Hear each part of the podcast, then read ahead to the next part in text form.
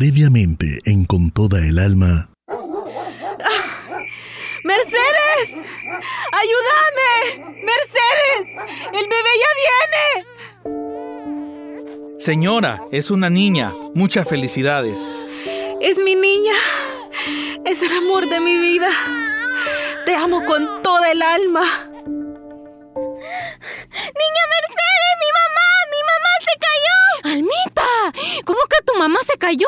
Sí, estaba lavando y se puso blanca y de repente se cayó al suelo.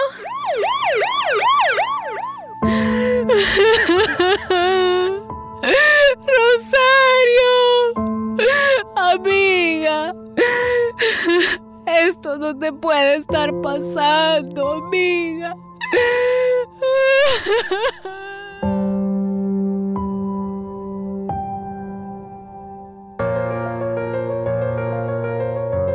Con todo el alma.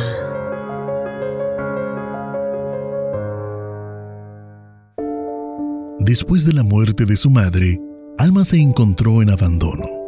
Mercedes no pudo quedarse con ella. Ana, una hermana de Rosario, a quien como mucho había visto dos veces en su vida, se la llevó a vivir con ella y su esposo Roberto. Alma, con la poca información del mundo que se puede tener a los siete años, y al no tener a nadie más a quien llamar familia, decidió irse con ella. Ana era una mujer amargada, llevaba las heridas de su infancia a flor de piel y se aseguraba que todos sufrieran con ella. Era abusiva y maltrataba a Alma.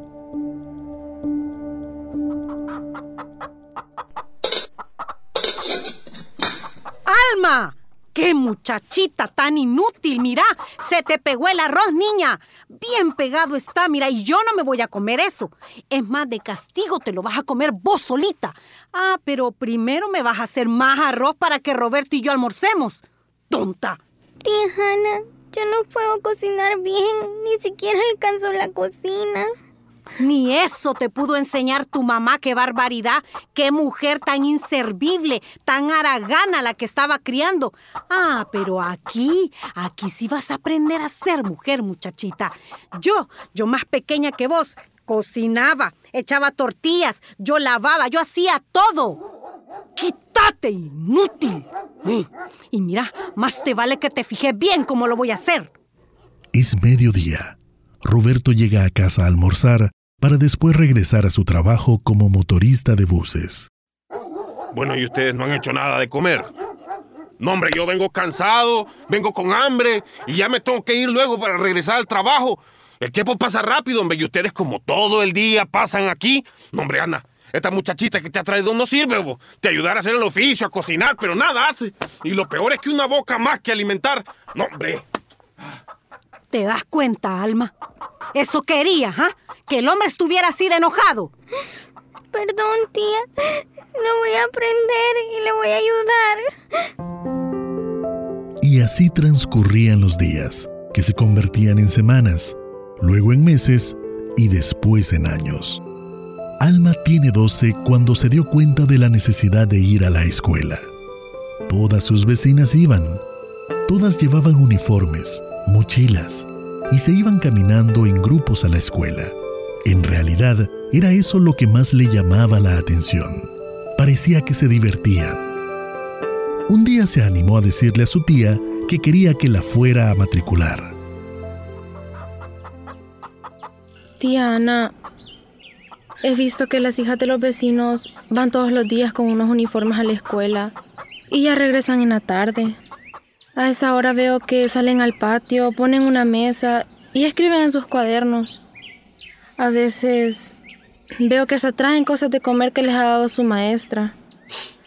Tía, tía, yo quiero ir a la escuela. ¿Y qué pensás ir a hacer vos ahí? Para ir a la escuela uno tiene que ser inteligente. Burla te van a hacer los niños. Además, yo ni tengo dinero para comprar ni cuadernos ni mochila y menos uniformes. Está loca, Alma. Y además, que eso es por gusto, Ana. Darle, darles estudio a estas mujeres es pérdida de tiempo, hombre. Si rápido salen embarazadas y uno queda todo gastado. Más esta que ya se ve que está echando cuerpo. Ya va a andar ahí de coqueta queriendo tener novio. Mejor que aprenda un oficio, hombre, que trabaje para que ya aporte a la casa, porque que se dé cuenta de lo que cuesta este volado, hombre. Pues sí. Mientras Alma con los ojos cristalizados por las lágrimas retenidas veía la maldad personificada en su familia, Roberto con ojos penetrantes veía a Alma, a quien desde hace un par de meses deseaba con lujuria.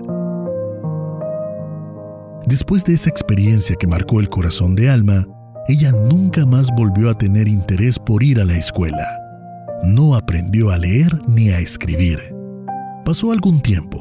Las cosas seguían igual en la vida de Alma, hasta que un día, mientras iba camino al molino a hacer la masa para las tortillas, pasó algo que cambió su mundo. Alma conoció a Pedro.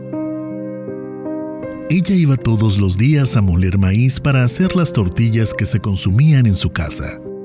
En ese recorrido diario, Alma tenía que pasar por un terreno en donde estaban construyendo una casa. En esa construcción había llegado a trabajar como ayudante de albañil un joven alto, moreno y delgado llamado Pedro. Él desde hace algunos días la veía pasar y había llamado su atención, hasta que ese día decidió hablarle.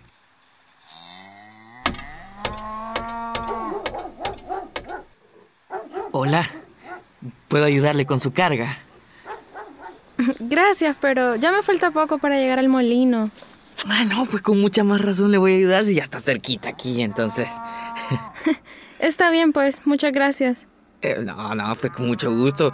Siempre la veo pasar, pero, pero nunca le había hablado porque no, no, no sé su nombre. Me llamo Alma.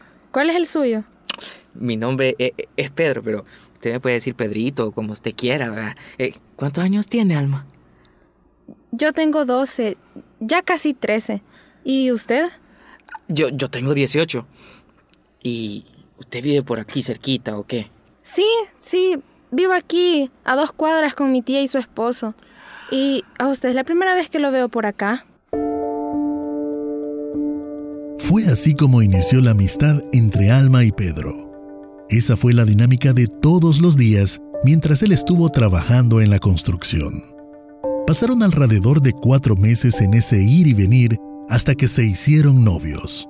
Aunque había una marcada diferencia de edad y ahora sabemos que es un delito, Alma estaba feliz. Se había enamorado. Sentía que su vida era una novela de romance en donde el príncipe valiente va y rescata a su indefensa princesa. Pero si bien es cierto lo que estaba experimentando era digno de una novela, no sería precisamente una romántica, porque su felicidad no duró mucho. Roberto se dio cuenta de su relación y se enfureció, no por protegerla, sino por celos. Una tarde, mientras Pedro acompañaba a Alma a su casa, Roberto lo siguió. Cuando Alma entró, inició el caos. Mira, tenés suerte de que tu tía no esté en la casa. Ya te vi que te vinieron a dejar. ¿Quién era ese hombre? A usted no le interesa. Maleducada y contestona. Le voy a contar a tu tía que ya andas con noviecito, ¿oíste? Yo voy a hablar con mi tía, usted no le tengo que explicar nada. ¡Sí! Yo te he dado de comer por tantos años. Vos me debes a mí por todo lo que yo he hecho por vos, así que vení. porque- ¡No, déjenme! ¡No me toque, no me bese! ¡No, por favor, ayuda, déjenme! ¡Ah! ¡Ah, me mordiste! Alma logra morderlo para escapar de Roberto y en ese momento corre a encerrarse al cuarto de su tía. ¡Abrime la puerta! ¡Abrime la puerta que yo solo quiero hablar con vos! ¡Abrime! Alma no abrió la puerta. Se quedó encerrada llorando hasta que se quedó sin lágrimas. Pasadas ya alrededor de dos horas, Alma se aseguró de que Roberto no estuviese en casa. Salió y fue corriendo a contarle a Pedro lo que había pasado.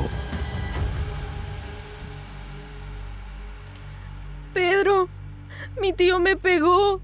Intentó tocarme. Intentó besarme. Pedro, yo ya no puedo volver a casa. No, no, no, no, no, no, no. Ya no puede volver. Yo, yo no puedo dejar que algo le pase. Alma, véngase conmigo. Véngase a mi casa. Po- podemos vivir tranquilos juntos. Yo. Yo la amo. Yo también lo amo. Quiero irme con usted. Que vivamos juntos, pero me matan y usted también si llega a casa a decir esto. Tengo que irme sin que se den cuenta. A medida que Alma contaba lo que había ocurrido, Pedro se indignaba e ideaba un plan en su cabeza. Hagamos algo. Váyase ahorita a su casa. Asegúrese que ahí esté su tía para no tener que estar en peligro otra vez con ese hombre. Y empaque su ropa sin que se den cuenta. Llévese mi bolsón ahorita si quiere. Ahí meta toda su ropa y todo lo que necesite. A las 12 de la madrugada yo voy a llegar por usted. Voy a estar allá en la esquina, oye. Allá en la esquina voy a estar. Vaya, está bien. Voy a irme ya. Creo que mi tía ya llegó. Nos vemos más tarde. Así como lo acordaron, siguieron el plan. Alma llegó a su casa actuando y siguiendo su rutina normal. Recogió su ropa, que no era mucha, y dejó todo listo para irse. También dejó una carta para su tía. Pedro le ayudó a escribirla. Ahí le contaba lo que había ocurrido con su esposo Roberto y su decisión de irse. A pesar de todo lo que había vivido y los maltratos de su tía, el corazón de Alma era noble e incapaz de llevar odio, por lo que también en su carta le agradecía a Ana haberla recibido en su casa después de la muerte de su madre. Cuando el reloj marcó las 12 de la madrugada, Alma tomó su mochila. Sigilosamente y en puntillas salió de casa y jamás regresó. Su tía se dio cuenta de todo a la mañana siguiente y sin inmutarse siguió con su vida sin jamás buscar a Alma. Alma ahora inicia una nueva vida en otro lugar, en una nueva casa, con una nueva familia. Nunca tuvo tiempo para ser una niña. Sin embargo, ahora oficialmente se convertía en una ama de casa. Era para todos los fines, la esposa de Pedro. Se habían casado sin papeles. Vivía con su esposo y su familia, ocho personas más. Alma tuvo un breve tiempo de calma y serenidad sin embargo, la realidad volvió a tocar a su puerta. El hechizo del enamoramiento ya había acabado y su relación con Pedro se había deteriorado debido a las constantes discusiones con la familia de Pedro, en especial con su madre Ignacia y las actitudes machistas de Pedro. Es que no haces nada, Alma. Mi mamá me dijo de que no quisiste lavar la ropa de mi papá porque te la pasaste afuera toda la tarde hablando con el vecino. Es que yo no tengo que hacerlo. Yo solo lavo tu ropa y la mía. Y no estoy hablando con él. Solo lo saludé. Y después ya no la ve porque me sentía bien mal de salud. Y me han estado dando muchos dolores de cabeza. Es que todo el tiempo tienes dolores de cabeza. Y no quiero que andes ni siquiera saludando al vecino, como que no te das cuenta de que le gustas. Ah, si se le nota. Eso tu mamá te lo dijo. Yo he escuchado que anda con chismes. Yo no salgo ni hago nada y ella siempre me está molestando. Mira, mira, mira, no estés metiendo a mi mamá en esto. E ella no ha dicho nada. Y así iniciaban las peleas hasta que la hostilidad se volvió la rutina. Este ambiente fue escalando hasta convertirse en violencia física esto aunado a la creciente adicción al alcohol de Pedro. El ambiente en la casa se volvió un campo de guerra, hasta que al fin la situación explotó. Alma estaba esperando a que llegara Pedro, sentada en la puerta de su casa, para que la acompañara al doctor porque no se había sentido bien durante el día. No sé por qué me he sentido con tanto dolor de cabeza y cansancio todo el día. Dios mío, por favor, que no sea nada grave. A una distancia de una cuadra aproximadamente, Pedro aparece caminando arrastrando los pies, ocupando toda la calle para apenas dar dos pasos. Por el amor de Dios, Pedro. Borracho otra vez. La semana pasada me prometiste que ya no ibas a tomar. Mira, no me digas nada porque hoy tomé porque a mí me dio la gana y vos no tenés por qué decirme nada a mí. Pedro, necesito que te bañes y te tomes un café para que se te pase la borrachera. No. ¿Y para qué? Si a mí me gusta estar así. Pedro, por favor. Ah, no, vení, vení. Que Soltame. Así no quiero que te me acerques. ¿Cómo que no te abrazas? Tenés a otro y por eso no querés que te abrace. ¿Te gusta el vecino? Ay, yo ya lo sabía. Yo... ¿Te gusta él? Decime la verdad. Soltame que me estás lastimando. A mí no me gusta. Estás loco y borracho. Decís cualquier cosa. Alma supo que era inútil seguir la discusión y como pudo logró soltarse y fue a encerrarse al cuarto que compartían con Pedro. A la mañana siguiente, Alma seguía sintiéndose mal de salud por lo que seguía en cama a media mañana. Esto molestaba profundamente a la madre y hermanas de Pedro. Alma, ya son las 10 de la mañana. ¿No se piensa levantar? Hay muchas cosas que hacer. Hay que lavar, hacer almuerzo, barrer el patio. Ya voy a salir. Es demasiado con usted, Alma. Por eso se enoja mi hijo. Usted es una aragana. Señora, yo hago todo aquí. Cocino para todos. Pero hoy no me siento bien. Usted es una malcriada. No agradece todo el apoyo que se le ha dado aquí.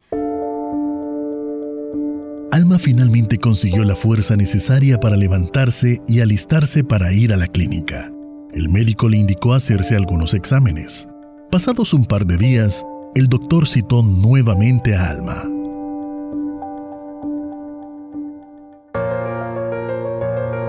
Con todo el alma. Lunes, miércoles y viernes a las 9.40 de la mañana y 4.45 de la tarde.